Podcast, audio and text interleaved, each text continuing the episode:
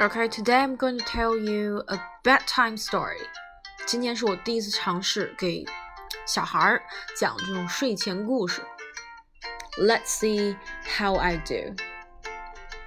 让我们看看我是不是能够顺利闯关。The story is called That's Not My Dog. A woman walks into a pet shop and sees a cute little dog. She asks the shopkeeper, Does your dog bite?